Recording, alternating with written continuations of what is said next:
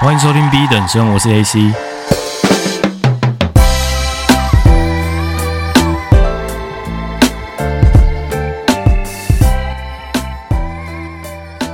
我上礼拜去踢了一场足球比赛，那其实这大概是我过去两年来第一次参加这种正规的比赛，就是有那种裁判啊、有编审啊，然后正式打一个积分的这种比赛。然后其实这是属于那种社会组的足球协会举办的。我一直来都是在工作之余会去练球。那因为台湾其实也没有正式的足球联盟嘛，只有所谓的企业联赛。所以其实在这个领域的台湾球员多半都是像我一样参加这种所谓的 Sunday League 啦，就是这种业余的周末联赛。就你可以在网络上看到那种喝啤酒的大叔啊，就是很胖的啤酒肚，然后啊。一群人就是因为很热爱一个运动，然后可能周末一起举办一个比赛这样。那其实我一开始并没有想去参加，是我朋友他真的那一队人手不足，所以就找我去打变异跟前锋吧。然后呃，整体的感受就是我到场之后才发现，干，大家都是来真的，就是然后穿好护镜，然后全部人都是蓄势待发，开始在暖身，然后各个球队开始把战术板拿出来，然后。呃，在想说什么策略，遇到什么样的队要打进攻还是要打防守之类，就是开始有那个既视感。以前大概十三、十四岁的时候，在比联赛的那种既视感吧。那我们第一场比赛，我印象非常深刻，是打一支来自彰化的叫做国际联队的球队。那顾名思义嘛，国际嘛，所以基本上。球员有一半以上是外国人，那有那种黑人啊，那种人高马大，一百八十几公分超粗的黑人。那第一场比赛基本上我们是陷入一个僵局啦，就实力还蛮平均的。那正要打延长赛的时候，发生一个蛮闹的事情，就是因为那时候大家都很急着要赢分嘛，因为已经快要到点球大战的时候了。大家是尽可能的，如果你有在踢足球，你会知道想要避免点球战，因为点球战是一个你哪怕技术再好，你都有可能失误的一个处境。所以打点球战，它是一个打心理战的状态，而不是打技术。那我们那时候因为锋线上都还没有进球嘛，那你作为前锋总是会有一些进攻上进球的压力嘛。所以我那时候侵略性也有拿出来，因为我是属于那种上场比赛我就会比较没有在。跟你客气的那种人吧。那虽然这是友谊赛啦，我还是觉得，呃，你既然就都来比赛了，那你当然势必你要有一点成绩啊，对吧？我觉得这这才是一种，就我们以前国小很常讲运动加精神吧，讲到烂掉的东西。但是我当下那个处境是真的蛮尴尬，就是高空球要落下来，那我是一个基本上最后一球的进攻机会。那球其实确实是对着一个对方的黑人中后卫过去，没错。那我是比较接近球的，球在落地的瞬间，我先卡到一个位置，然后我想要拦截他的那一球。这个东西你们没有足球观念也没关系，有点像是你在开车的时候，支干的人要让主干嘛，就是你那种小街车子要过来的时候，就算没有红绿灯，那主干的那个车子是要先过的嘛。所以大概是类似这样的道理啦。球是往主干，也就是中后卫的方向过去。我当下我们两个踢到他，直接就往我脚上踢嘛。然后我们两个就是倒在地上。那其实我那时候也没有想太多，我觉得说这应该就只是单纯的一个就是吹停。但是所有人他们围上来，然后我起来的时候，主审就直接给我一张黄牌。然后那时候一方面很 confuse，我二方面想说，干这种比赛拿黄牌其实是要罚钱的。然后我上去跟他理论，但我上去跟他理论不是因为我很不爽还是怎么样，我只跟他讲说，以一个正规的比赛的角度，其实你没有给他牌，我觉得合理，make sense。但是你也不应该给我牌，因为我那不算是一个危险举动，那是一个合理拿球的范围。然后我后来说，队员在场下的，在场上都知道说，在不同的角度看，因为这不是来自我，来自我就太主观了嘛。那些球员都亲眼看到。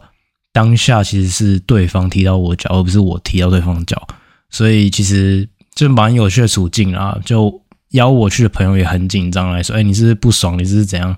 其实我没有不爽，我就觉得我是对事情。我觉得当下如果你真的懂规则，你会知道说双方都不应该拿牌，因为那是一个两方都很积极的去拿球的一个状态，那这个适当的一个顶撞是合理的。But anyways，我觉得拿牌就拿牌了，因为在足球你就是要非常尊重主审去下的判决嘛。那最后的 penalty kick 就是在点球大战的时候我也进球，然后最后我们是拿下这场比赛。所以我觉得，当然友谊赛是好玩啊，但是还是足球员那种比赛精神要把它拿出来吧。那我就蛮有趣的。变成说我是一个很被动被邀请来这比赛，然后我还是全场唯一拿黄牌的人，对吧？啊，当然也不是说呢在意那一点小钱，那付一付就没事了。只是我是我是属于那种对事情会比较要求它的正当性的人吧。就是如果我看到我觉得不对，那我确实会上去跟他解释。因为有时候作为球员，你上去理论不是哦要争你是对的，而是。你要知道，说裁判你现在的判决是有一点失去准确性的。那你要让评审知道，说你这方面你的观点上面的一个视角。那这样之后的判决上才不会太失准吧？那当然，比赛结束后，我还是就到对方的休息区去问候对方的伤势。其实他也是好端端，他根本就也没有跛脚还是怎么样，就是。当场就是可能我不知道演一下戏还是怎样，滚个两圈之类的。那我就去跟那个黑人击个掌，然后跟他说一切都没事，那就好。对，我觉得还是场下就是顾到和谐啦，啊，场上该有的那种侵略性，你说拿出来啊。好，那其实今天只是简单的想跟大家聊一个议题，因为最近整体的播放量还有在 Apple Podcast 上面的整体排名都有很显著的成长嘛。本来进了前十名，以为说可能在里面待一下就会走了，结果一个礼拜过去，两个礼拜过去了，从原本的第八名慢慢的一直往上爬。那现在节目播出的时间已经是休闲类别的第二名了。那我前阵子也一直在关注总排名嘛，总排名也大概从原本的前两百爬到接近前一百的地方，我不知道现在有没有进前一百。那已经远远超过白安跟陶晶莹主持的节目了。为什么会这样比？因为我很多朋友都爱听白安的节目，对啊，所以就一堆人跑来跟我说：“哎，干，你直接弯道超车是怎样？” 对啊，我自己其实也是有吓到了，因为我以往有在听的一些商业的或者说心理学的 podcast 啊，投资相关的主题的节目之类的，我去看了一下 Apple Podcast 的台湾总排名。我在过去的一个月已经超越了其中几个我很喜欢的主持人。那整体当然是心存感激啦，也不是说好像到这边然后就已经到达了一个成就还是怎样，主要还是希望能够持续的进步吧。那会想要继续的创造出有价值的内容，也很感激所有听众的支持。在原先大概两千个 IG 粉丝的时候，我那时候有开个问答，说：“诶，大家如果突破到三千个粉丝，会想要抽书活动，还是开个直播来聊聊天，还是说我们正式的办一个实体的交流活动？”那多数人其实是选择想要办一个实体活动的，所以我现在也是在筹备中，就是未来有机会来办一个研讨会。那像原本我的观念嘛，节目上也一直在提的，就是我是 B 等生，所以我会邀请我想要学的一些特定领域啊，可能是心理学，可能是一些跟心灵探索相关的，或者说甚至是健康为主题的一些领域的专家。那我来跟他们学，那我邀请做听众有兴趣的可以来现场看我如何去跟他们聊天。这样的一个过程，不会说是一个我需要去教导大家的一个概念吧。所以我在这边也呼吁大家，就是如果你对这样子的活动有兴趣，那与其我去猜测大家想要什么内容，不如让你们告诉我你们想要什么样的内容。所以我就直接开放留言，无论是在 Apple Podcast 底下，或者说你觉得，诶，你比较害羞，你想私信我也可以。那就告诉我说，如果我要邀请讲师，你们想要邀哪一个特定领域的都没问题，大家是可以公开来聊这件事情的。那当然也一方面希望大家可以帮我分享，默默的分享给需要的人。呃，这个东西是这样子，假如说你们 mention，因为我最近在 IG 上很多人留言，很多人 feedback，也有很多人就是直接分享我的内容嘛。但是如果你们没有标记 Instagram 的话，其实我这边是没办法转贴的。那其实这件事情也很单纯，我是想把这件事情做好的。如果越多人按下我 Podcast 追踪，我日后就可以邀请更大型、更大咖的来宾来我节目嘛。那这样子你们就可以获得更高水准的内容。所以帮我个忙，就是如果你想要真正支持这个节目的话，我会想要把日后的水准再提升。那如果你们愿意在分享，或者说把这样的内容呃传播给所需要的人，那我会觉得会是推动这节目走下去一个非常大的一个动力吧。好，那今天还是主要来跟大家聊一个很简单，但是多数人一直在忽略的一个主题。那主要为什么会有这个发想？是我在 IG 上面的留言看到了一个蛮有趣的回馈。那我那支影片是在讲自律相关的议题嘛？那其实大家太把这件事情看得太紧绷了。其实很多时候，这单纯就是一个自我规范的东西。那其实我不会再把这样的议题做太多延伸。如果想听的，就回去听我前面讲的那两集。那主要这位听众是在下面留言说：“诶，那很多人都在讲说自律啊，我很认同这样的观点啊。”那他讲说。如果成功了之后却不快乐呢？那我觉得这个一方面听起来是一个诶蛮值得探讨的主题，但二方面也觉得这个想法还蛮可爱的。就是如果你陷入的思考模式还是在一个很二元的想法，就是说你可能追求意义啊，你可能在商业上有一些成就等等的，那这就代表说你必须要牺牲快乐。那其实你没有真正的搞懂这件事情。什么事情呢？就是当你越是主动积极的去追寻一件事情或一个物品，或者说一个心情上的状态，那你越是容易达不到这个状态。也就是说，今天你越是把焦点放在我想要变成一个很快乐的人，那你就越容易成为一个不快乐的人。那这是一个非常显而易见的东西，但是多数人并没有持有这样的心态，就是。我们东方古老的一个哲学就是阴阳状态嘛。你今天没有经历过一个痛苦，你今天没有在挑战里面去受折磨，那你怎么能够真正去体会快乐呢？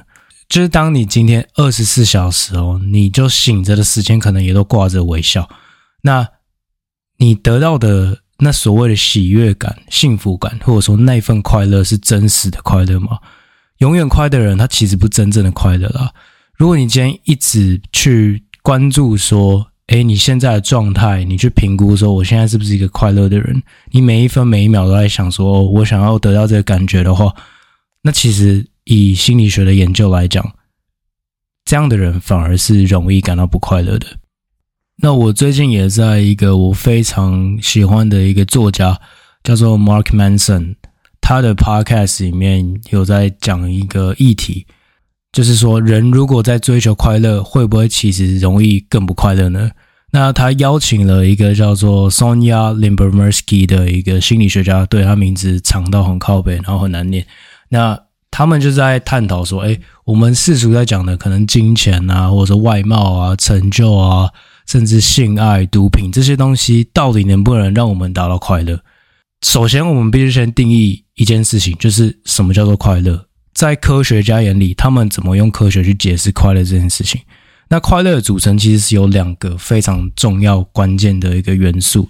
在心理学家眼里啊，他们做了那么多调查，其实可以大概归类成两种状态。第一个叫做正向情绪。那什么样的情绪是正向情绪？当你保持平静，它也是一个正向情绪。平静、好奇、喜悦，这些都算是正向情绪。甚至你要说骄傲。这个都是能够带给你有正面感受情绪嘛？那再来第二个快乐的组成是你认为生活是美好的，也就是说你对于当下的状态是非常满足的。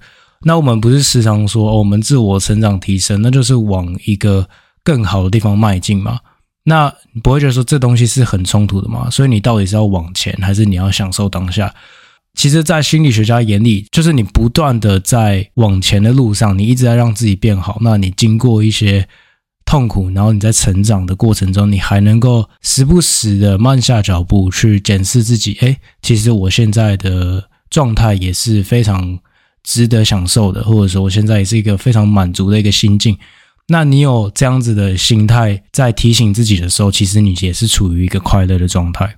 那随后他们有提到一个概念叫做 hedonic adaptation，你没有发现这个词跟我前面几集讲的一个自律相关的一个操作很像，叫做 hedonic reversal 嘛？那 hedonic reversal 叫做反享乐或者说逆向享乐这种状态，就是说有些高成就人士他们善用了痛苦这件事情去达到更多的快乐的感受。那多数人。我不是讲这种有非常高的成就，或者说在事业上有突破的人，九十九 percent 的人吧，都持有一个东西叫做 hedonic adaptation，也是我今天要跟大家分享的，就是对于享乐，我们会有一个适应的状态。也就是说，当今天你以为你得到了非常庞大的财富，然后你就会从此之后，哦，好像活在童话故事里面，就有一个。完美的 ending，完美的结局，然后你就从此过着幸福快乐的日子。这是从小到大社会框架给我们的一个谎言吗？就是到底是真的？我们到了一个里程碑之后，我们就会从此非常快乐吗？像我自己现在节目上有慢慢的有一点成绩吗？你觉得我会因为这样子到一定的成就、一定的排名之后，我就觉得幸福美满，然后就停下脚步吗？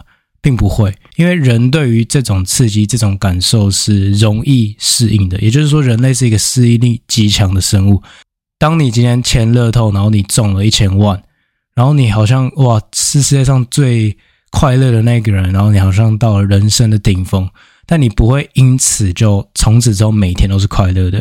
就像我前面也提到的，无论你今天是有一个精壮的体态，你有一个良好的人际关系，或者说你有一个经营非常呃持久、运营上非常顺利的一个事业，这些东西都是租用的。你如果没有持续的努力，你没有 pay the rent，你没有去让这段关系、这个事业、这个身体、这个健康更好的话，那随时它有可能会崩解嘛。所以。这个东西反向操作也是合理的，也不是说今天只有快乐方面会有所谓的 hedonic adaptation。在反面的，我们反过来讲，如果你今天遇到家人离世，或者说你分手、你被劈腿，或者说你上司对你做了一个很糟糕的举动，然后让你辞职之类的，让你失去工作之类的，你有一个非常创伤性的事件发生，你并不会因此就人生走向一个低谷，然后永远走不出来。因为像我刚刚提的，人类适应力非常强。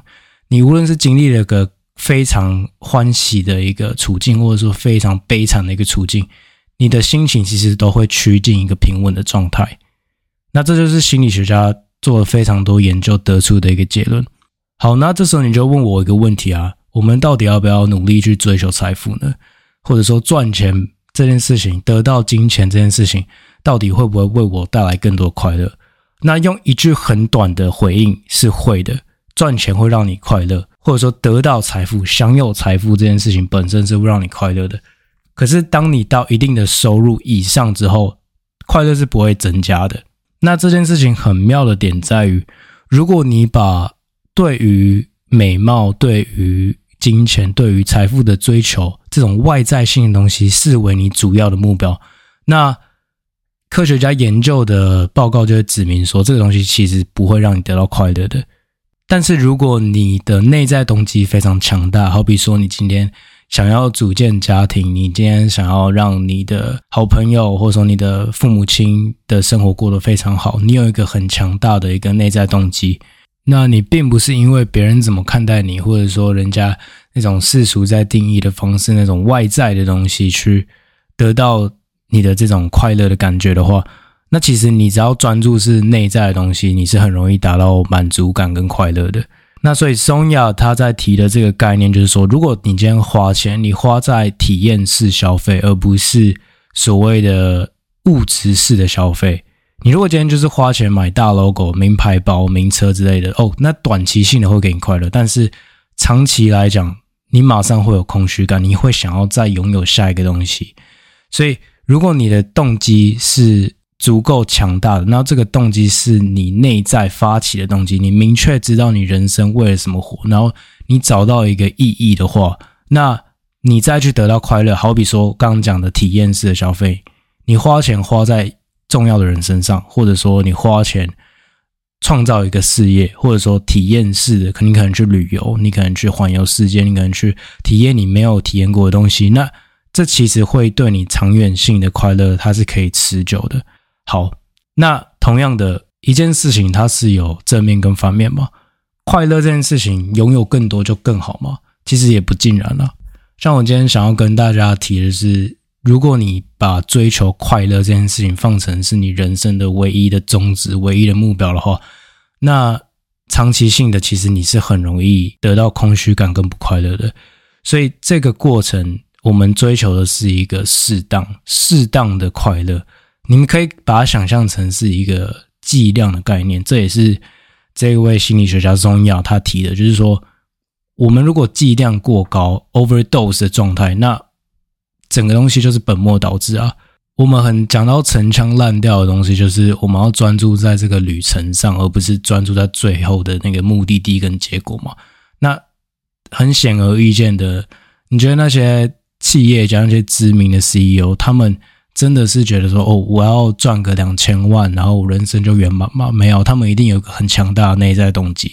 所以他在每一天起床之后，他问自己的东西不是说哦，我想要让自己快乐。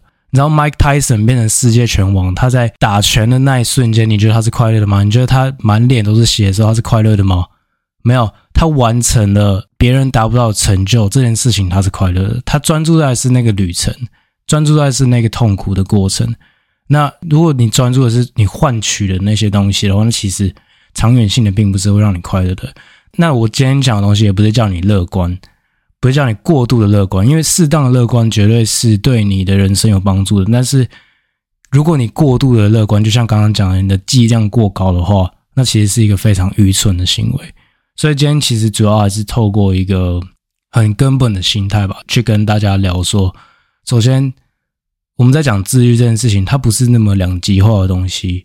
你不用真的完全牺牲掉所有的快乐，然后你就好像变成一个苦行僧，就代表说你的人生很圆满，并不是这样子的。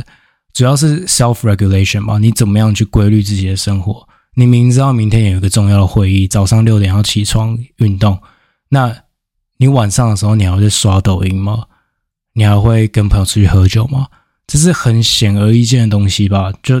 很简单的道理啊，其实反过来讲嘛，我们今天讲那么多快乐的东西，我最后用一个东西收尾，就是我观察到我身边最忧虑的人，他们都有个共同点，什么共同点？就是他们把我想要变成快乐的人这件事情当做他们人生唯一的目标。那当你每天早上起床，就是说，哦，我要怎么样变更快乐呢？哦，我要怎么样得到更多的舒服的感受呢？当你有这样子的想法的时候，其实你就是开启了你不快乐的一天。因为如果你的焦点并不是放在让自己变成更好的人，因为你们要知道，成长过程一定不会是舒适的嘛。所以，当你今天起床之后，你的想法是我如何表现更好，我如何比昨天的自己还强，我如何去征服我昨天没办法征服的东西，我如何去克服我以前没办法克服的挑战。那当你实际的去完成，好比说你今天你就是答应自己你要早起，那你去健身，你流汗，然后全身酸痛，但是你冲个澡，然后你在镜子前面，你看得起你自己，对，我今天完成了一件我答应自己要完成的事情。那那一种层次的快乐，是你原先躺在床上睡到九点钟没办法达到的。好吧，我今天其实也不知道规律大家怎么样啊，大家要怎么样过生活那是自己的决定，也不是说我就已经完美还是什么，我也是在一个成长的路上。那只是透过这一集可以跟大家呃分享一下一个很简单大家却忽略的心态吧，专注在成为更好的自己，而不是说哦专注在我想要变得很快乐，我想要变成一个怎么样怎么样怎么样的人，就是。很会讲，很会想，大家都会做这些事情，但是你有没有 take action？你有没有 put in the effort？你有没有实际的把手弄脏？对吧？这些东西老生常谈啦，那也没有要说教，但你就单纯一样，我把我的一些笔记跟大家分享。那如果真的喜欢的话，还劳烦你分享给真正需要的人。好，那我最近其实也刚好设了一个 Patron，就是那种创作者的募资的一个平台吧。那我这边会打算说放一些，我不知道欸，可能平常 Podcast 上面不会放的东西。那我还在创建啦，我现在规划是说可能会放一些独家的心理学笔记内容，还有我在 Podcast 创作上的历程分享吧。那如果对这样东西有兴趣的话，就买一杯咖啡给我，就是敢用一个咖啡钱买一个独家研究报告，算很划算吧？就对吧？我想要开个录音室啊，现在就很容易，像我今天录音录到一半，就可能还是外面会有些杂音，因为我在房间录音，所以日后我也会想要邀请更高质量的来宾来聊一些不一样的内容。那如果想要支持的话，就到我配床找我。那我们就下期见了，拜拜。